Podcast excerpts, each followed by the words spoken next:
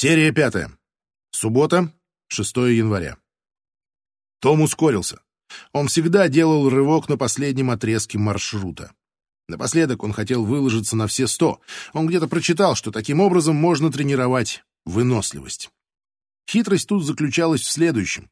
Надо было убедить собственное тело, что оно способно на большее, даже в тот момент, когда, кажется, достигло предела возможностей. С тех пор, как он вернулся из Копенгагена в Оденсе, бегать удавалось раза три в неделю. Во время тренировки Том всегда слушал радио, рок-станцию.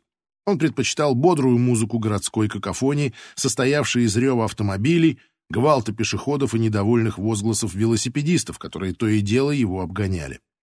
Пробежки заменяли Тому медитацию.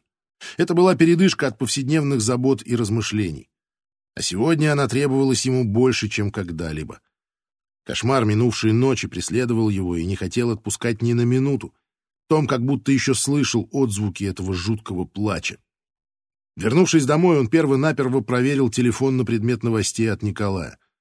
Он продолжал надеяться, что компьютерный гений из полицейской разведки обнаружит связь между виртуальными образами Майи и Рикки. Он рассчитывал найти ключ, который позволит разыскать преступника и идентифицировать местонахождение Рикки. Но от Николая ничего не было. Том отправил ему короткое сообщение. «Как продвигается дело?» Он прекрасно понимал, что в последние дни отдел стрёма завален работой. Недавно произошла утечка компрометирующих сведений, позволяющих обвинить нескольких членов фолькетинга в уклонении от налогов и отмывании крупных сумм денег. И все же Тому не терпелось получить реакцию на свою просьбу. Когда спустя несколько минут он вышел из душа, Николай ответил. «Привет, Т. Займусь твоим делом, как только будет возможность. Извини за промедление. Н». Том оделся и отправился в Стиги, где договорился встретиться с отставным офицером полиции Торбином Юстом, имевшим за плечами долгую впечатляющую карьеру. В числе прочего, он долго жил в США, где специализировался на раскрытии серийных убийств.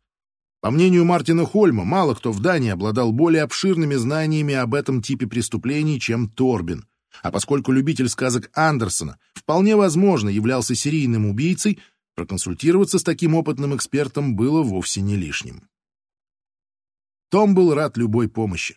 Они работали над неординарным делом, и с каждым часом волнение усугублялось. Вполне возможно, жизнь 14-летней девочки зависела от того, удастся ли им вовремя напасть на верный след. Мобильный телефон зазвонил во внутреннем кармане куртки. Мысль о том, что это может быть Николай, заставила Тома свернуть на обочину. Но звонок был от Лауры. «А, «Том, привет. Надеюсь, я не помешала?» «Нет-нет, Лаура, что случилось?» «Просто я сейчас перечитываю допрос Кристины, классной руководительницы Майи, а точнее ее слова о родителях девочки. Что-то не нравится мне ее отец Мортон. Тому не удивило подобное замечание Лауры. «Понимаю, что ты имеешь в виду», — ответил он. «Я тоже думал, не поговорить ли нам с ним еще разок, с глазу на глаз. Давай попозже это обсудим, я сейчас еду к Торбину Юсту». Попрощавшись с Лаурой, Том отправился дальше. Отставной офицер жил в солидной вилле, одной из самых старых в квартале, но очень ухоженной. Входная дверь была изготовлена из дубового массива, Декоративные оконные ставни отделаны искусной резьбой. Кирпичная арка соединяла дом с гаражом, одновременно выполняя функцию садовых ворот. Том не удержался и заглянул на участок. Он и сам мечтал разбить большой сад, когда выйдет на пенсию. Уход за приусадебным участком виделся ему подходящим занятием для его беспокойной натуры. От места, где он стоял, тянулась извилистая плиточная дорожка, огибающая множество разнообразных клумб, расположение которых было тщательно продумано. Том живо представил себе богатую флору и буйство красок, которые вспыхнут здесь, когда придет весна. Сад был явно старинным. Не было сомнений, хозяева относятся к своему жилищу с большим трепетом. Том постучал в тяжелую дверь, которую открыла пожилая женщина, одетая в легкий спортивный костюм. В глаза бросились крупные жемчужные серьги, сверкавшие из-под седых локонов. «Добро пожаловать. Вы, наверное, Том?» — поприветствовала гостя женщина и подала ему руку, тепло улыбаясь. «Меня зовут Гретта. Скорее заходите в тепло». «Спасибо», — поблагодарил Том и шагнул в прихожую. Гретта закрыла за ним дверь.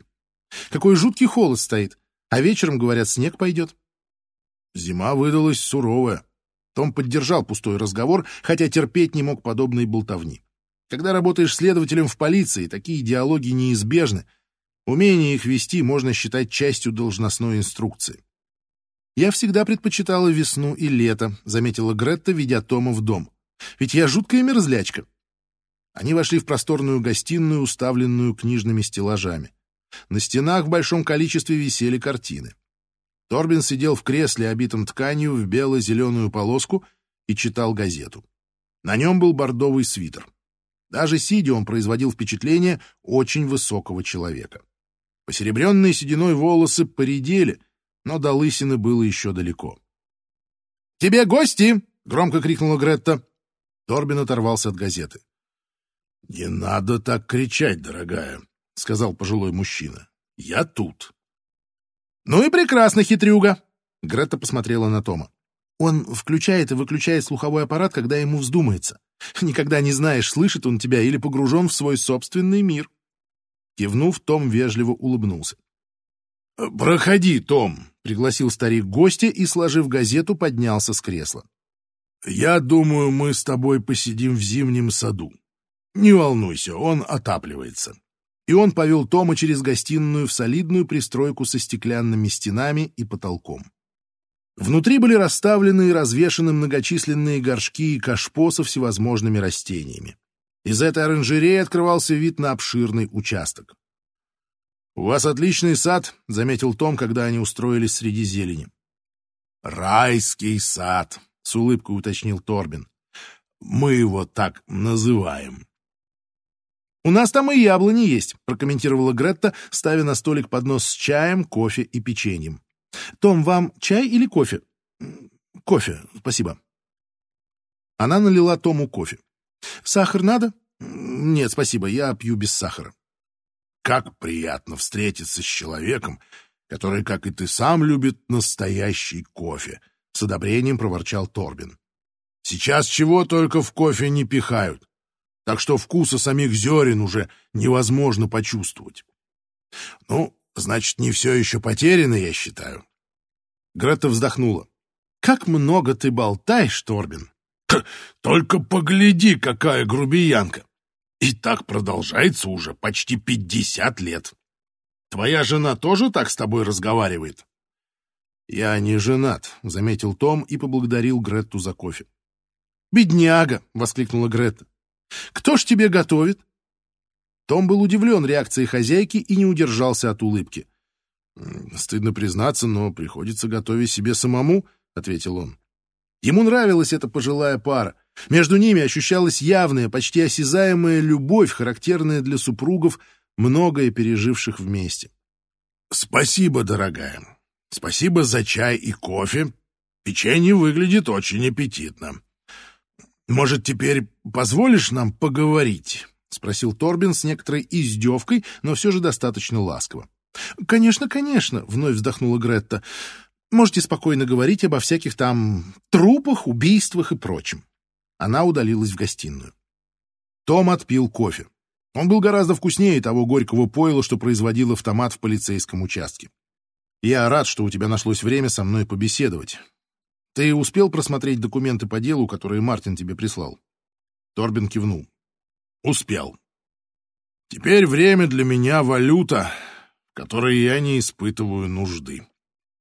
Ты достаточно хорошо разобрался в этом деле? Думаю, да. И могу сказать вот что, Том. Несмотря на то, что я проработал в полиции много лет и повидал всякое, наверное, гораздо больше многих, Перед нами одно из самых необычных преступлений, с которыми мне когда-либо приходилось иметь дело. Он ненадолго замолчал. И как бы абсурдно это ни выглядело, я даже завидую тебе. Пойми меня правильно, то, что стряслось с несчастной девчушкой, ужасно. Но это дело пробудило во мне желание вернуться к работе.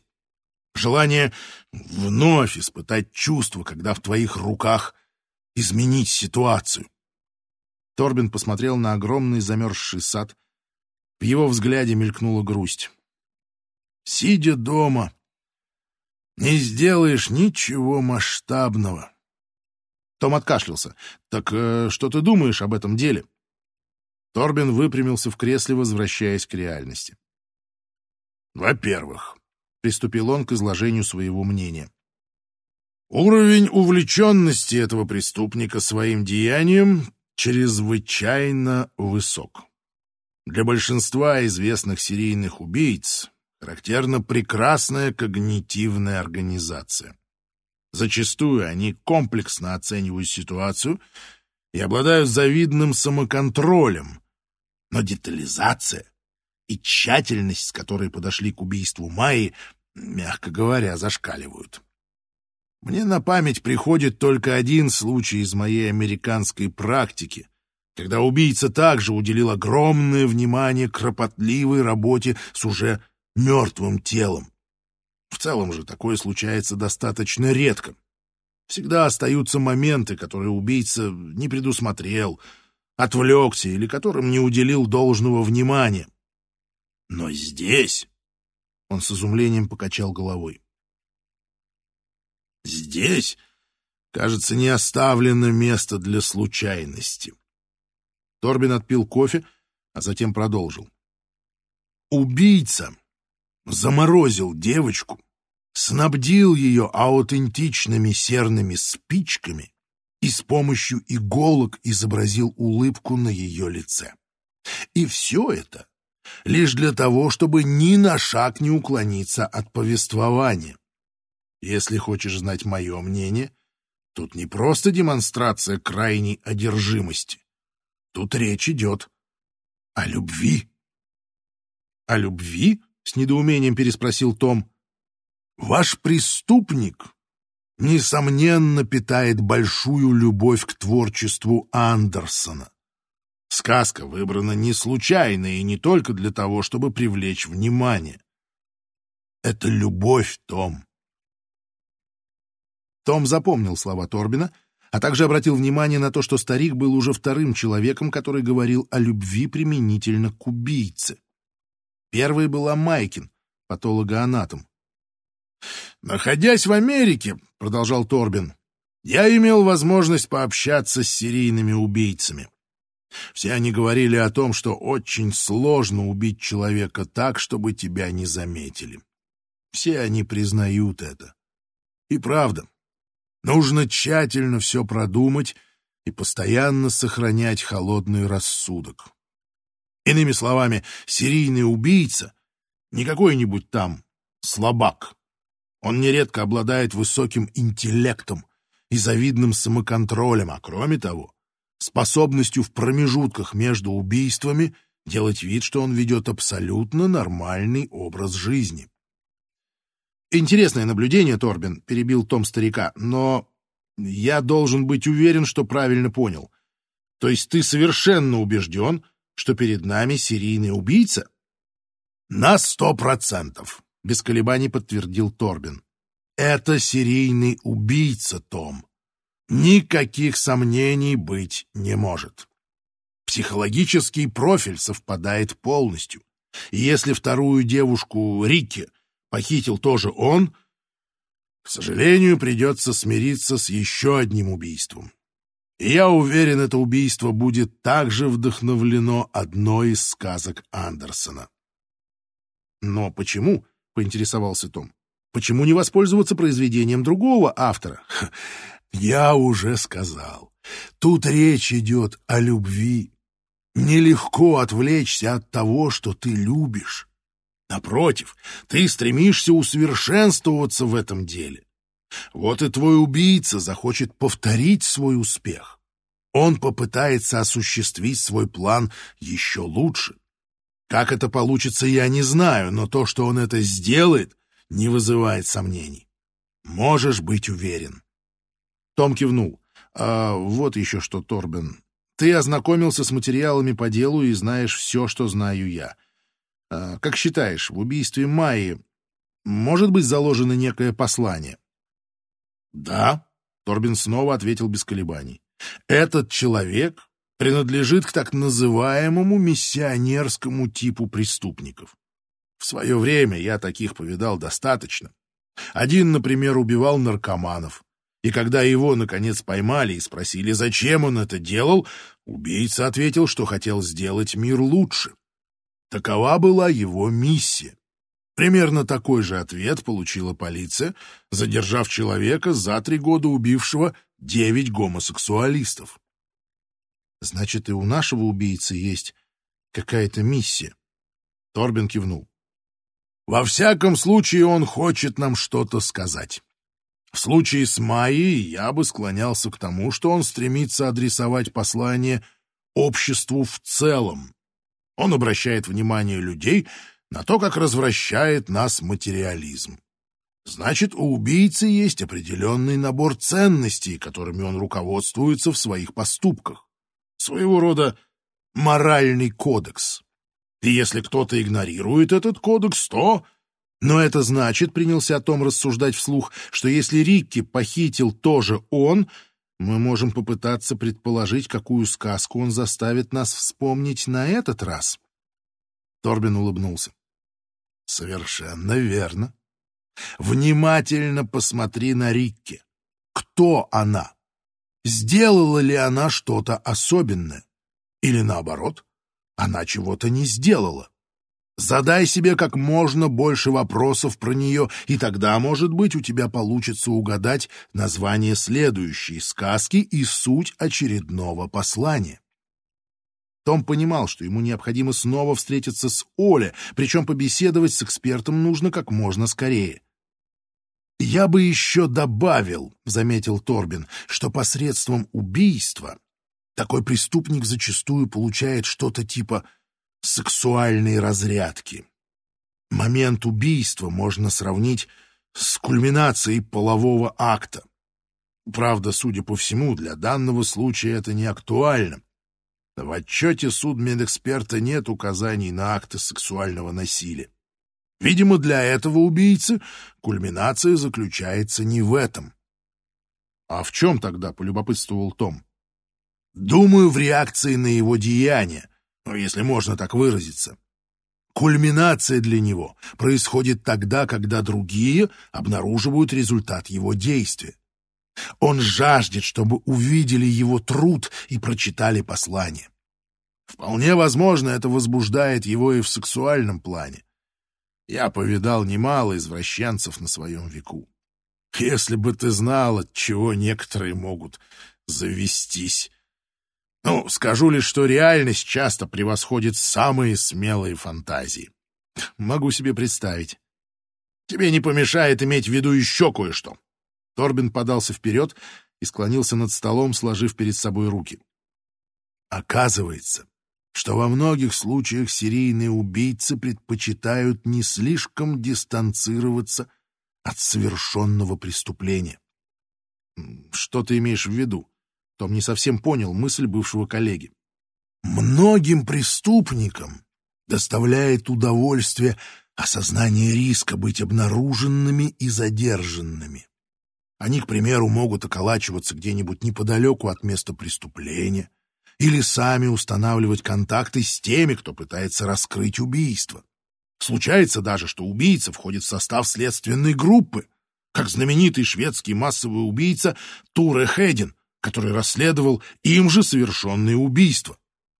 Торбен выдержал небольшую паузу, прежде чем продолжить. И, как я уже говорил, мне кажется, ваш преступник стремится быть услышанным и понятым. И в связи с этим повышается вероятность, что он попытается сблизиться с тобой и твоими коллегами, которые участвуют в расследовании этого дела. Как знать, быть может, вы даже уже пересекались с ним. Слова Торбина все еще звучали у Тома в голове, когда он, попрощавшись с гостеприимной супружеской парой, сел в машину. Возможно, он уже встречался с преступником. Эта мысль казалась Тому абсурдной. Он нашел визитку Оли и позвонил по указанному номеру. Эксперт сразу подошел к телефону, и Том без промедления попросил его о срочной встрече. Поначалу Оли несколько опешил, но вскоре пришел в возбуждение и, выразив готовность побеседовать немедленно, пригласил Тома к себе домой в Больбро. Том поблагодарил литературоведа и обещал быть через десять минут. Не успел Том отъехать с парковки, как телефон снова зазвонил. На этот раз звонил Николай. Том свернул на обочину и принял вызов. «Слушаю». «Привет, Том. Прости за долгое ожидание. Как ты, наверное, знаешь, у нас тут полный завал. Знаю, конечно, стрём. Я все понимаю. Но у меня есть для тебя хорошая новость. Ну? Найдена точка пересечения между двумя девушками. В социальных сетях с ними обеими общался аноним с ником Писарь. Я сейчас перешлю тебе их переписку. Сам посмотришь. Этот самый Писарь позиционирует себя как охотника за талантами. Он назначил встречи им обеим, наобещав с три короба. Чем больше говорил Николай, тем сильнее Том ощущал давление обстоятельств. Теперь сомнений быть не могло. Рикки похитил убийца Майи. Майя должна была встретиться с ним в условленном месте, под какой-то водонапорной башней, 30 декабря в 11 утра. Переписка с Рикки началась в 10.07 в четверг. Они договорились встретиться в Королевском саду в 14.00. Я отследил IP-адрес, но он вывел меня на публичный компьютер из библиотеки Далума. Том понял. Наконец-то начинается самое интересное. И это зажгло его оптимизм.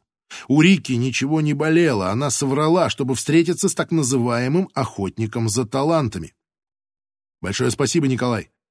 А хочу попросить тебя еще кое о чем. Можешь проверить трафик сотовых вышек за четверг у Королевского сада около двух и у библиотеки в 10.07. Возможно, таким образом нам удастся установить номер преступника. Без проблем. Я тебе перезвоню, Том. Прежде чем отправиться к Оле в Больбро, том позвонил Мартину, чтобы передать свежую информацию. Мартин поручил Лауре провести опрос свидетелей в библиотеке Далума и отправил собачий патруль к водонапорной башне, находящейся в нескольких минутах ходьбы от дома Майи. Раз Майя встретилась со своим убийцей там, следовало основательно прочесать этот район. «Ты поговорил с Торбином?» — спросил Мартин. «Да, сейчас снова еду к Оле Саверинсону. К эксперту по Андерсону? Зачем?» Торбин Юст убедил меня, что в следующий раз убийца вновь воспользуется сюжетом сказки Андерсона. Если я расскажу Оле все, что мне известно о Рике, возможно, ему удастся предсказать, какая именно сказка будет выбрана, и тогда, быть может, мы предотвратим убийство. Знаю, это выглядит безумно, но в данный момент я готов уцепиться за любой шанс. То есть ты думаешь, еще не поздно? Том не знал, что ответить. Я надеюсь на это, сказал он. Дина бросила кубик, который покатился по столу и, наконец, остановился. Наверху оказалась грань с шестью точками. «Вот так!» — возбужденно воскликнула она, вводя в игру последнюю фишку. «Похоже, ты проигрываешь!» — ликовала она. Бертель громко вздохнул. «Эх, всегда тебе везет!» — проворчал он. «Зато тебе невероятно повезло в любви», — заметила Дина. «Ты даже представить себе не можешь, как сильно я тебя люблю». «Ходи еще раз!» — нетерпеливо буркнул Бертель. Дина бросила кубик, но не успела передвинуть фишку, как раздался телефонный звонок. «Погоди секунду», — сказала она и кинулась к телефону, лежавшему на барной стойке. Когда Дина увидела имя, высветившееся на дисплее, ее бросило в дрожь. Звонил Андерс. Она три раза ему отказала, и вот теперь он решил позвонить. Он и впрямь ненормальный. Она отключила звук на телефоне.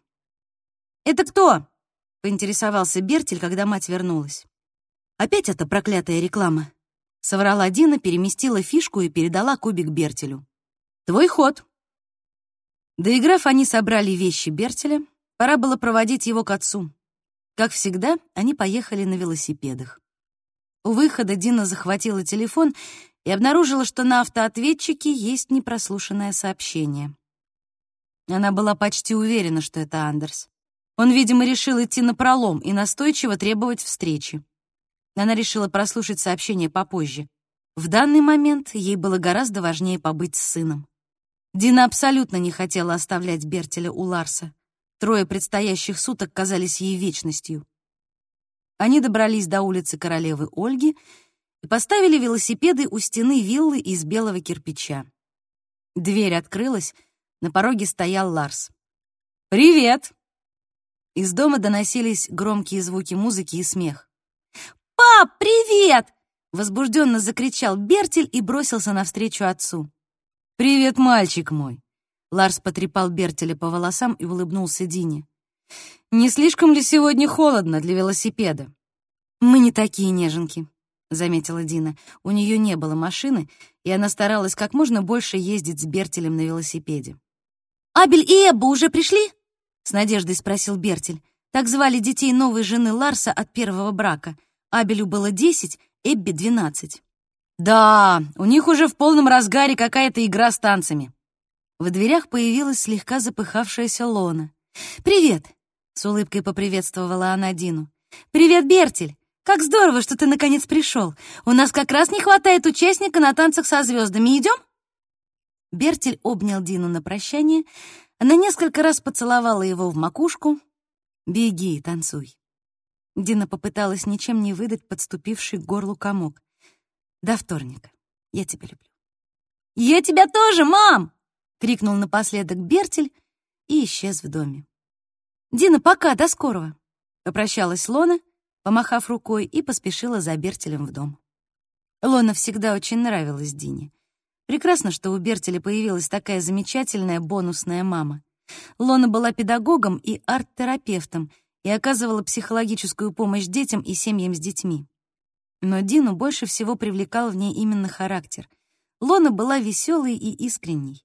С детьми она всегда вела себя дружелюбно, но не слишком снисходительно. Судя по тому, что рассказывал Бертель о жизни в доме отца, Лона бывала категоричной. Но в глазах Дины это казалось скорее преимуществом. «Все в порядке?» — обеспокоенно спросил Ларс, когда они остались наедине. «Ты выглядишь какой-то разбитый». Просто я немного... Дина хотела объяснить причину своей усталости, но вопрос Ларса задел ее до глубины души. Она тут же почувствовала близко подступившие слезы, горло начало сжиматься. Все дело в убийстве той малышки. Дрожащим голосом выдавила она из себя, пытаясь не дать волю слезам. Ларс удивился. «Ты до сих пор переживаешь?» Дина кивнула и обезоруживающе улыбнулась. «Я и сама понимаю, что малодушничаю, но ничего не могу с собой поделать. А Бертель... Мне очень тяжело об этом думать». Ларс кивнул. «Но ты ведь знаешь, что мы за ним внимательно присматриваем?» «Да, конечно, знаю», — уверила его Дина, стараясь взять себя в руки. «Я совершенно неадекватно реагирую на произошедшее». Но, честно признаться, больше всего на свете мне хочется запереться с ним в квартире и сидеть там до тех пор, пока дело не будет раскрыто. Ларс улыбнулся. «Я рад, что все-таки ты так не поступила. Мы с нетерпением ждали встречи с ним». «Ларс, ну ты же понимаешь, что я имею в виду?» «Понимаю, конечно. Ты можешь быть спокойна, у нас с ним ничего не случится». Они попрощались, и Дина отправилась на велосипеде домой. По дороге в ней кипел гнев, по большей части вызванный недовольством собой. Она устала ощущать себя слабой и неуравновешенной невротичкой. Дина припомнила одну из своих бесед с психологом. Тогда он объяснил ей, если ребенка на этапе зародыша или в течение первого года жизни затрагивают какие-либо серьезные потрясения, ему приходится переживать их гораздо позднее. Память о них хранит не мозг, а тело. И потому мы даже не можем выразить в вербальной форме то, что с нами происходит, но чувствуем мощное влияние некогда произошедших событий, на переваривание которых тратится немало энергии. В свое время такое объяснение многое расставило на свои места. Родители всегда откровенно обсуждали с ней, как ее удочерили, и рассказывали о первых годах ее жизни. Они рассказывали, как в детское отделение недавно отстроенной и суперсовременной больницы в Хадерслеве пришла молодая женщина. Она попросила одну из медсестер присмотреть за трехмесячной Диной, пока она отлучится в туалет. Девушка так и не вернулась. Они рассказывали Дине, что она была очень покладистым ребенком, даже чересчур. Она редко плакала, редко капризничала даже из-за голода или усталости. Она вела себя как ребенок, не ожидающий, что его увидят или услышат. Но родители не могли рассказать о том, что происходило в первые три месяца ее жизни. Этот период так и оставался темной, невнятной главой ее биографии. На протяжении долгого времени она размышляла и пыталась представить себе, Что могло случиться за те три месяца и по каким причинам биологическая мать от нее отказалась? Дина понимала, что в этих окутанных туманах, самых ранних страницах ее жизни скрывается первопричина повторяющихся проблем. Несмотря на то, что приемным родителям удалось выстроить достаточно близкие отношения с Диной, ее привязанность к ним никогда не была стопроцентной, что нашло отражение и в более поздних отношениях с людьми. Она старалась видеть в людях добро и в то же время не уставала напоминать сама себе, что любой человек потенциально может причинить ей боль. Приближаясь к дому, Дина пыталась стряхнуть себя навалившиеся проблемы и мрачные мысли. Она вдохнула, втянув холодный зимний воздух поглубже в легкие. Это подействовало освежающе. Ей показалось даже, что она ощутила запах и вкус снега, о котором предупреждали метеорологи. Вот-вот с неба должны были посыпаться пушистые хлопья, которые моментально выкрасят город в белый цвет. Едва Том переступил порог дома Оля, его окутал сладковатый запах трубочного табака. Жилище литературоведа на улице Уфесвай в Больбро представляло собой небольшое одноэтажное строение. Скромное пространство перед домом напоминало так называемый «отель для насекомых». Оно было такое же хаотичное и неухоженное. Сад позади дома явно нуждался в большем уходе. Это сразу бросалось в глаза. На фасаде в нескольких местах краска облупилась, а на внутренних стенах тут и там начали отклеиваться обои. Оля поприветствовал Тома и, как и в предыдущую встречу, держался нервно и настороженно. Приблизившись к эксперту по Андерсону, том ощутил острый запах пота. Оля проследовал за Томом в гостиную и усадил его за обеденный стол. Дом был запущен и во многом напоминал увеличенную копию кабинета. Ни на секунду не возникало сомнений, что тут проживает одинокий человек, причем уже очень долго. Сам Оля сел напротив Тома и потер ладони о штанины. «Ну», — сказал он и натянуто улыбнулся, — «чем я могу вам помочь?» «Прежде чем мы приступим, я должен попросить вас не оповещать прессу о нашем разговоре», — заметил Том. «В таком деле очень важно не разглашать информацию. «Само собой разумеется. Что ж, постараюсь посодействовать расследованию», — согласился Оля. Том рассказал Оле о беседе с Торбином Юстом и выразил надежду, что, быть может, узнав побольше о пропавшей девушке по имени Рикки, Оля сумеет предсказать, какую сказку на этот раз выберет для своего сценария преступник. А следователи, ориентируясь на это предположение, возможно, смогут вычислить потенциальные действия убийцы и тем самым предотвратят их реализацию. Я прекрасно понимаю, что моя просьба достаточно необычная и что мы хватаемся за соломинку, но что вы скажете? Осмелитесь поучаствовать в нашей авантюре?» Оля кивнул. «Конечно. Можете на меня рассчитывать», — сказал он воодушевленно. «Подождите, я кое-что возьму». Оля направился к комоду и принялся рыться в ящиках, где царил жуткий бардак. Наконец он извлек откуда-то из глубины блокнот и вернулся к столу. Это чтобы не полагаться на свою память. Итак, рассказывайте все, что вам известно о девочке. Он взял карандаш и приготовился записывать. Том приступил к изложению фактов. Оля тут же начал делать пометки. Рике, 14 лет. Рост около 164 сантиметров. Телосложение хрупкое. Серые глаза, длинные темные волосы. Проживает в Сеннеруме с отцом и матерью. Отец инженер-механик по образованию, специализируется на вентиляционных системах. Мать медицинский секретарь в университетской больнице Оденса. Том сделал небольшую паузу, чтобы Оля успел все зафиксировать. Эксперт сосредоточенно и торопливо делал пометки, нетерпеливо кивая самому себе. Прежде Рики была скромной девочкой, чуть более набожной, чем большинство подростков. Пела в церковном хоре, Однако, по словам родителей и лучшей подруги, за последний год Рики сильно изменилась. Ушла из хора, перестала посещать церковь, создала собственный канал на Ютубе, посвященный в основном различным техникам нанесения макияжа. В отличие от Майи, она не выставляла на показ дорогие вещи, но часто упоминала определенные люксовые бренды и рассказывала о том, какую косметику, одежду и сумки предпочитают всевозможные знаменитости. В своих видеороликах она не раз говорила о своей мечте — стать визажистом. Том перечислил все известные сведения, Оля отложил блокнот и поднял голову. То есть девушка стала уделять больше внимания собственной внешности? Ну да, похоже так, согласился Том. Но почему? Вам это о чем-то говорит? Возможно, задумчиво сказал Оля. Но для начала расскажите мне про нее еще что-нибудь. Ее подруга также рассказала мне, что Рикки решила не участвовать в обряде конфирмации, хотя прежде собиралась. Родители Рики ничего не знали об этом решении. Напротив, они убеждены в том, что их дочь весной собирается конфирмироваться. Так что не могу с уверенностью утверждать, права подруга или нет, но с учетом ситуации, думаю, это вполне вероятно. «А что вам еще известно?» — буркнул Оля, продолжая записывать. В четверг, незадолго до исчезновения, Рикки отпросилась из школы домой под предлогом менструальных болей. Оля молча кивнул, не отрываясь от блокнота. Однако впоследствии мы узнали, что это был лишь предлог. Она хотела встретиться с человеком, с которым переписывалась в интернете. Он же состоял в переписке и с убитой девочкой Майей.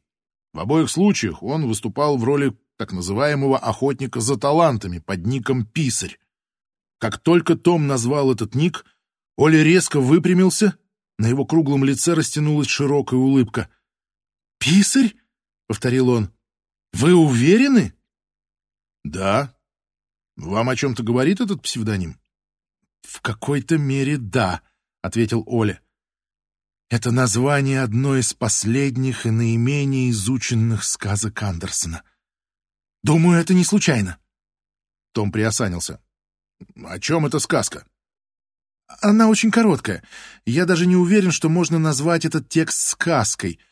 В ней говорится о склонности общества в погоне за совершенством утрачивать истинный смысл существования. Можно сказать, эта сказка повествует о том, что суть важной идеи может быть напрочь утрачена, если ее воспроизводить в искаженной форме.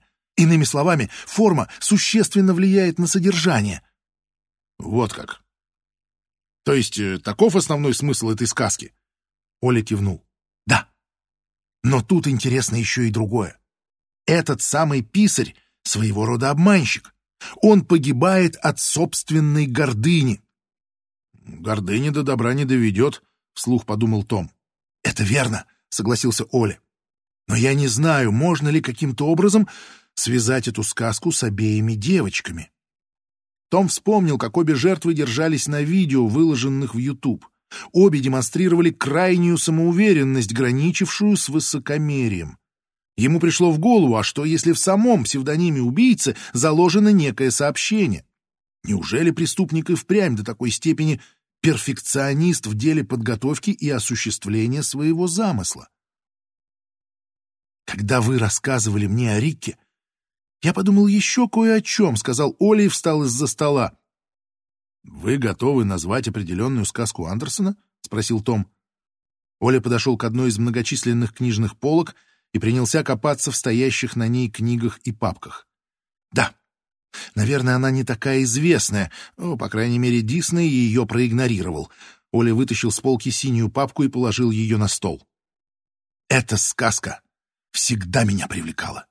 Я даже хотел опубликовать о ней статью, но так ее и не закончил. Вот черновик. Можете взять его. Он вытащил из папки несколько рукописных листов. И все-таки надо было дописать, — проворчал он себе под нос. «Так э, что это за сказка?» — поинтересовался Том, пытаясь скрыть свое нетерпение. Оля улыбнулся. «Красные башмаки!» — наконец произнес он, и восторг, блеснувший во взгляде эксперта, не укрылся от внимания Тома. Этому человеку явно нравилось поручение, данное ему следователем. Том решил, что Оля наверняка не привык к большому вниманию к собственной персоне. «Красные башмаки?» — переспросил Том. «Первый раз слышу о такой сказке». «Думаю, вы не одиноки», — сказал Оля и разложил перед собой рукописные страницы. Впервые она была опубликована в 1845 году. Это одна из самых жутких сказок Андерсона. «А почему вы подумали про эту сказку, когда я рассказывал про Рикки?» — выразил недоумение Том. «Героиню сказки зовут Карен. Вот послушайте, Оля зачитал отрывок из сказки вслух. Карен подросла, и пора было ей конфирмоваться. Он поднял глаза от текста. точь в точь, как и пропавшие девочки. Любопытно, признался Том. А что происходит в сказке дальше? Карен всей душой прикипает к паре красных башмаков. Но давайте перейдем прямо к сути. В сказке говорится о том, как девочка теряется в мирской суете и утрачивает духовные ориентиры, разрывает связь с Богом. Потому что во время обряда конфирмации она думает вовсе не о Боге, а о красных башмачках. Вот, послушайте еще. И Оля зачитывает еще один отрывок. Священник возложил ей на голову руки и стал говорить о святом крещении, о союзе с Богом и о том, что она становится теперь взрослой христианкой. Торжественные звуки церковного органа и мелодичные пение чистых детских голосов наполняли церковь. Старый регент подтягивал детям, но Карен думала только о своих красных башмаках. Том кивнул. То есть э, она была больше озабочена своей обувью, чем связью с Богом. «Совершенно точно!» — подтвердил Оля. «И поэтому башмаки оказались прокляты. Девочка никак не могла снять их. Они как будто срослись с ногами, а кроме того, они заставили ее плясать днем и ночью. В конце концов, она настолько отчаялась их остановить, что кое-как добралась до жившего в лесу палача и попросила избавить ее от ужасных ботинок, отрубив ноги. И что, он и впрямь отрубил ей ноги? Том удивился столь жуткому повороту в сюжете сказки. Отрубил? Да. Приделал ей вместо ног деревяшки и вручил костыли. И чем все закончилось? Карен, наконец, избавившись от проклятых ботинок, решила вернуться в церковь. Но и теперь с костылями и деревянными протезами дорога к храму давалась ей нелегко. Очень уж больно было идти. В конце концов, к ней спустился Божий ангел, который избавил ее от боли и забрал с собой к Господу. Том снова кивнул. А момент освобождения, то есть, как я понял, смерти, наступает, когда девочка находится где? В одной из комнат в доме священника, но в то же время и в церкви. Андерсон позволяет ей находиться одновременно в двух местах. Оля подвинул к Тому бумаги. Как я уже сказал, статья не закончена, но здесь вы можете ознакомиться с более подробным анализом этой сказки.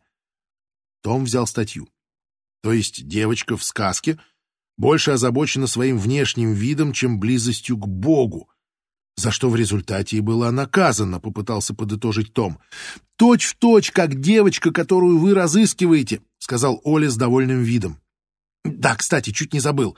Карен умирает, во время воскресной службы. «А завтра как раз воскресенье», — подумал вслух Том. Оля кивнул. «Так что вам, похоже, есть чем заняться». По дороге к полицейскому участку телефон Тома снова зазвонил. На этот раз это был Мартин. «Слушаю. Том, ты сейчас где?» «Выехал от Оли Северинсона, эксперта по творчеству Андерсона. Тебе придется заехать в сад сказок. Немедленно», — заявил Мартин. Том ощутил, как его желудок скручивается, будто кто-то его выжимает.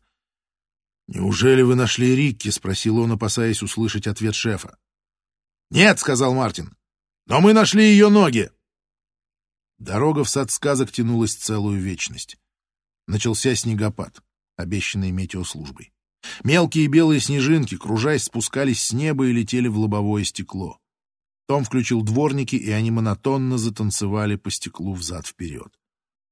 Лаура направилась навстречу Тому, когда он вышел на аллею, ведущую к большой статуе Андерсона. Здесь были найдены отрезанные ноги. Снег уже побелил промерзшую землю. Куртка и волосы Лауры также были изрядно припорошены. Она повела его к статуе. Том издалека увидел множество коллег. Криминалисты осматривали и охраняли близлежащую территорию. Они же натянули перед статуей навес, судя по всему, чтобы защитить находку от непогоды. Неподалеку собралась кучка зевак. Им, несмотря на снег и холод, непременно надо было выяснить, что здесь происходит. Том понимал, очень скоро пожалуют журналисты с многочисленными камерами, а значит и эта история в мгновение ока разлетится по всем средствам массовой информации. Не очень приятное зрелище предупредила Лаура напарника, когда они приблизились к статуе. К сожалению, поездка в библиотеку Далума не принесла результатов. Никто из персонала не припомнил никаких странностей за последние дни. К тому же, говорят, у них всегда много посетителей. Нам предоставили список пользователей, которые брали или сдавали книги в этот промежуток времени, но я сильно сомневаюсь, что наш убийца мог наследить по неосмотрительности. По крайней мере, никто из списка не привлек наше внимание. «Мы вплотную подошли к разгадке», — прошипел Том, «но этот засранец все равно на шаг впереди. Он заигрывает с нами». «Ты в порядке?» — поинтересовалась Лаура. Том тихо буркнул что-то в ответ. Оставшуюся часть пути они проделали молча.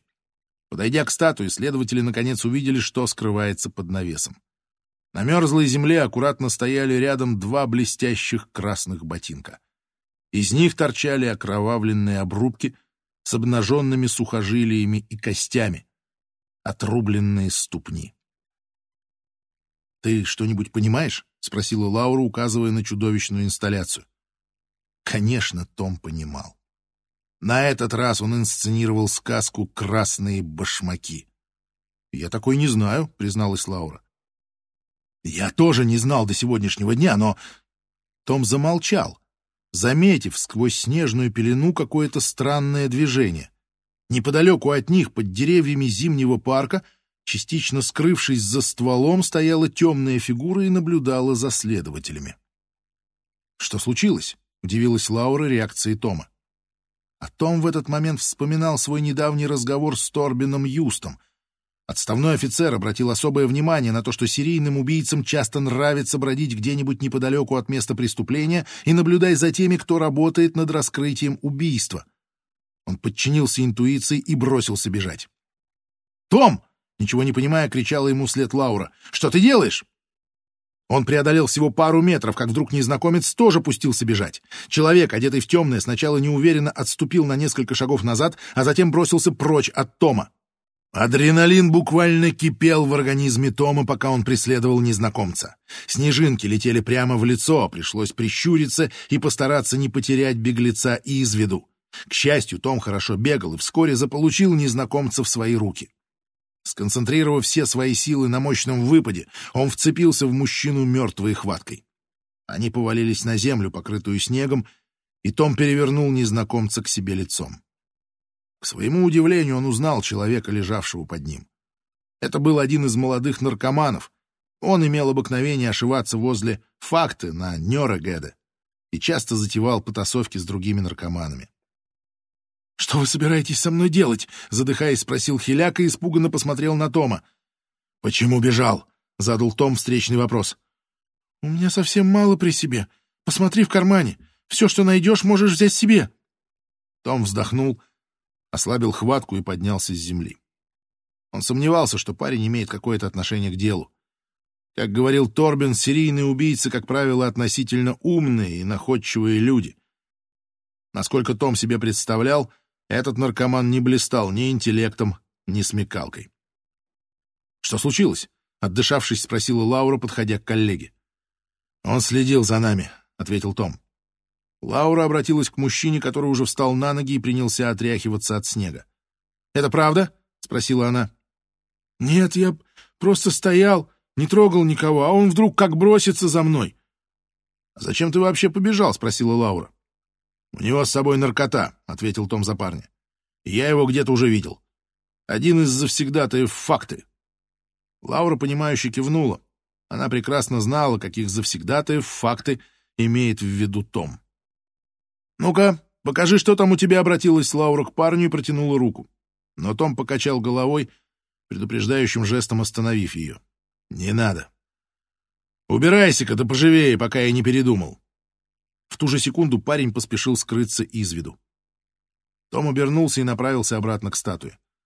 Лаура побежала за ним вслед. «Но ведь у него с собой была трава!» — недоумевала она. «Да, и если мы отберем у него траву, ему придется покупать себе новую. А для этого он будет вынужден что-нибудь своровать. Считай только, что мы предотвратили кражу», — объяснял Том на ходу, доставая мобильный телефон. «Бог с ним, но... Может, мы остановимся и нормально поговорим?» — предложила Лаура. Том промолчал. Он набрал номер Мартина. «Мартин, привет. Кросс на месте. Сомнений нет, убийца вдохновился сказкой «Красные башмаки». Он явно собирается притащить девочку в церковь или в монастырь. Он хочет, чтобы мы обнаружили ее завтра. А значит, отнесет ее туда, скорее всего, сегодня ночью. Нам необходимо собрать как можно больше сотрудников, чтобы действовать эффективно. «Том, ты уверен?» — уточнил Хольм. «Да, абсолютно». Дина перевернула страницу и обреченно вздохнула. Опять бессонница. На этот раз из-за жутких картинок, постоянно всплывающих в ее мыслях. Она прочитала несколько статей об отрезанных ступнях, обнаруженных в саду сказок, и от этой новости воображение ее разыгралось, порождая кошмарные сцены. Она представляла себе, как пила не спеша двигается взад-вперед по девочкиной ноге, вгрызаясь в плоть о вопит и умоляет о пощаде. А в следующий момент внешность Рикки меняется до неузнаваемости, и вот уже на ее месте оказывается Бертель, которого подвергают этой ужасной пытке. Дина изо всех сил старалась прогнать чудовищные сцены, но хотя она прекрасно понимала, что это не более чем зловещее наваждение — Кровь ее буквально закипала в жилах, отчего на кончиках пальцев возникало ощущение покалывания. Казалось, ее мысли воспринимались телом как реальность. В конце концов, Дина потеряла надежду заснуть. Выбравшись из кровати, она отправилась в гостиную, села на диван и включила ноутбук. Бесцельно блуждая по различным стриминговым сервисам, она никак не могла выбрать для себя ничего интересного. Тогда она открыла YouTube. В статье из журнала «Актуэльт» какой-то журналист обратил особое внимание читателей на то, что у Рикки также был свой канал на Ютубе, как и у Майи. Дина нашла канал Рикки и кликнула на просмотр одного из видео. Темноволосая девочка появилась на экране, широко улыбаясь. «Привет всем!» — сказала она и возбужденно замахала в камеру. Дина захлопнула ноутбук. Она не могла смотреть на этого радостного ребенка, зная, что впоследствии Рикки подверглась жутким пыткам, а, возможно, даже погибла. Она снова подумала о Бертеле и почувствовала непреодолимое желание позвонить Ларсу и убедиться, что с сыном все в порядке. Дина уже взяла телефон и собиралась набрать номер, но, к счастью, вовремя одумалась. Было уже далеко за полночь.